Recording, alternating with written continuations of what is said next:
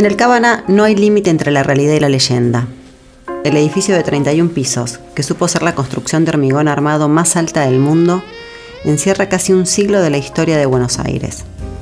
Sus más de 100 departamentos fueron elegidos por intelectuales, políticos y artistas atraídos por su impecable cruce de estilos, desde los grabados orientales en lobby hasta el mobiliario de madera cobriza en algunos interiores.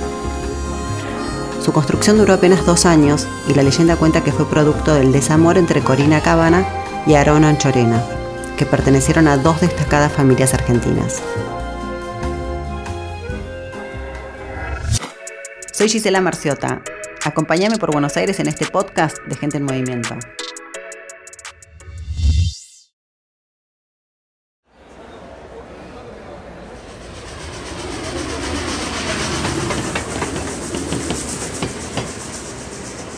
El Cábana es una torre de departamento situada en la calle Florida, al 1065, frente a la Plaza San Martín, en el barrio de Retiro. Tiene 120 metros de altura y se inauguró el 3 de enero de 1936, luego de que Corina se lo encargara al célebre estudio de arquitectos Sánchez, Lagos y de la Torre. El historiador Eduardo Lázari brinda algunas claves en el programa Visión Arquitectura está construido en un tiempo de la historia argentina que implicó un gran giro en la valoración que tenía la alta burguesía terrateniente de las posibilidades económicas de su clase y es uno de los primeros edificios que intentó pasar del palacio como vivienda unifamiliar con una cantidad de personal de servicio enorme a un edificio que tuviera los detalles de confort de la modernidad sumados a los detalles de estatus de jerarquía social que daban los palacios. Por eso uno puede considerar el edificio Cábana un palacio en altura, con él nace la idea de servicios centrales de mayordomía, de lavado y planchado, de mucamas.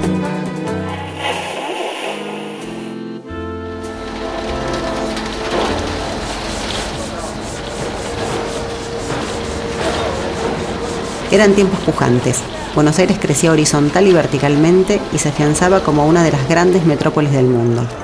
En esa zona de retiro, el Cábana completó una postal clásica que también integran la Torre de los Ingleses, la Plaza San Martín, el Hotel Plaza y la Basílica del Santísimo Sacramento.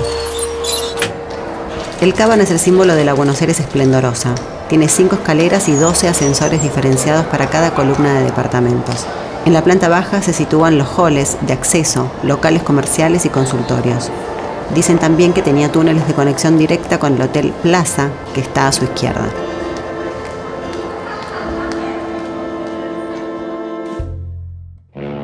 El Cábana está hecho en tres volúmenes muy claros. Su construcción escalonada, que simula la proa de un barco que apunta al río de la Plata, dio lugar a terraza jardín. El edificio no cuenta con cocheras ni portero eléctrico. Cada visitante debe anunciarse en la recepción que da aviso por teléfono al departamento correspondiente. El Cábana es una síntesis perfecta de los estilos racionalista y art deco.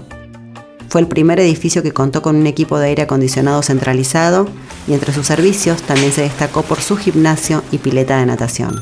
La dueña se reservó un piso que hoy tiene el más alto valor inmobiliario de una propiedad en Buenos Aires y que para que se destacara dónde vivía la dueña de casa tiene un, eh, un borde de eh, la balconada con columnas jónicas que no tienen nada que ver, que es una excentricidad del edificio, pero que permite desde cualquier ubicación darse cuenta dónde vivía quien era la propietaria, Corina Cábana. Eh, ese edificio se convirtió rápidamente en un símbolo de Buenos Aires, con detalles de modernidad extraordinarias, como el uso de diversos ascensores calculados en forma algorítmica para que tuvieran la menor cantidad de cruces entre los vecinos, es decir, acentuar esa idea de palacio. El piso 14, que habitó Corina, hoy pertenece a un lord francés que lo puso en venta en el 2017, aún sin éxito. El departamento está tasado en 3.500.000 dólares y es hoy el inmueble de mayor valor en la ciudad. Tiene 740 metros cuadrados y dos jardines con vistas de 360 grados al río y a la ciudad. El profesor arquitecto Alberto Petrina describe la impresión que causa en el programa Patrimonio y Nación.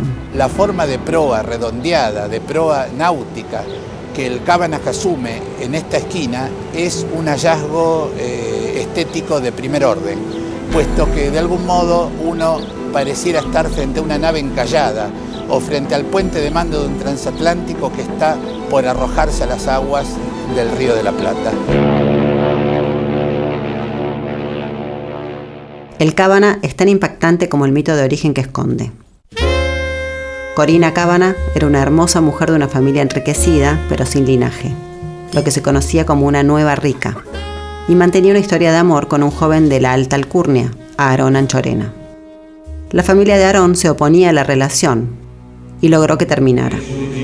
Nada desvelaba más a los Anchorena que la Basílica del Santísimo Sacramento, templo que construyeron para que se convirtiera en el sepulcro familiar. El Palacio de los Anchorena quedaba del otro lado de la Plaza San Martín, en donde hoy funciona la Cancillería Argentina. Corina Cábana, enojada con la madre de Aarón, María Mercedes Castellano de Anchorena, por impedir su amor, ordenó la construcción de un rascacielos con el único objetivo de tapar la fachada de la basílica e impedir que los Anchorena puedan verla desde las ventanas de su palacio. Para verla, hoy hay que pararse en un pasaje que se llama Corina Cábana. Pero esta historia de desamor no es más que una leyenda popular que hace a la mística del Cábana, porque al tiempo de construcción del edificio los anchorenas se deshicieron de su palacio, y además la madre de Aarón había muerto 17 años antes de que Corina mandara construir el edificio.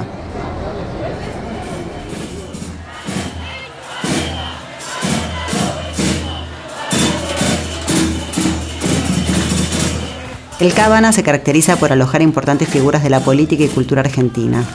En el lujoso edificio en diagonal a la estación de tren Retiro vivió y murió, beneficiado con prisión domiciliaria, el ministro de Economía durante la última dictadura militar, José Alfredo Martínez de Oz, quien el 24 de marzo del 2006 fue escrachado allí por militantes de la agrupación Quebracho. El Cábana también fue elegido por la ex embajadora en Venezuela y Reino Unido, Alicia Castro, los periodistas Jorge Lanate y Joaquín Morales Solá, el ex ministro del Interior durante el menemismo Carlos Corach y la familia Pérez Compán. Desde 1999, el edificio pertenece al Patrimonio Mundial de la Arquitectura de la Modernidad. Por decisión de la UNESCO, fue declarado además Monumento Histórico Nacional. El Cábana también fue tapa de la revista Caras y Caretas e inspiración para cientos de artistas, como la escritora argentina Esther Cross, que a través de la mirada inquieta de una joven que vive en el séptimo piso junto a Orson, su perro, nos invita a recorrer todo un rascacielos.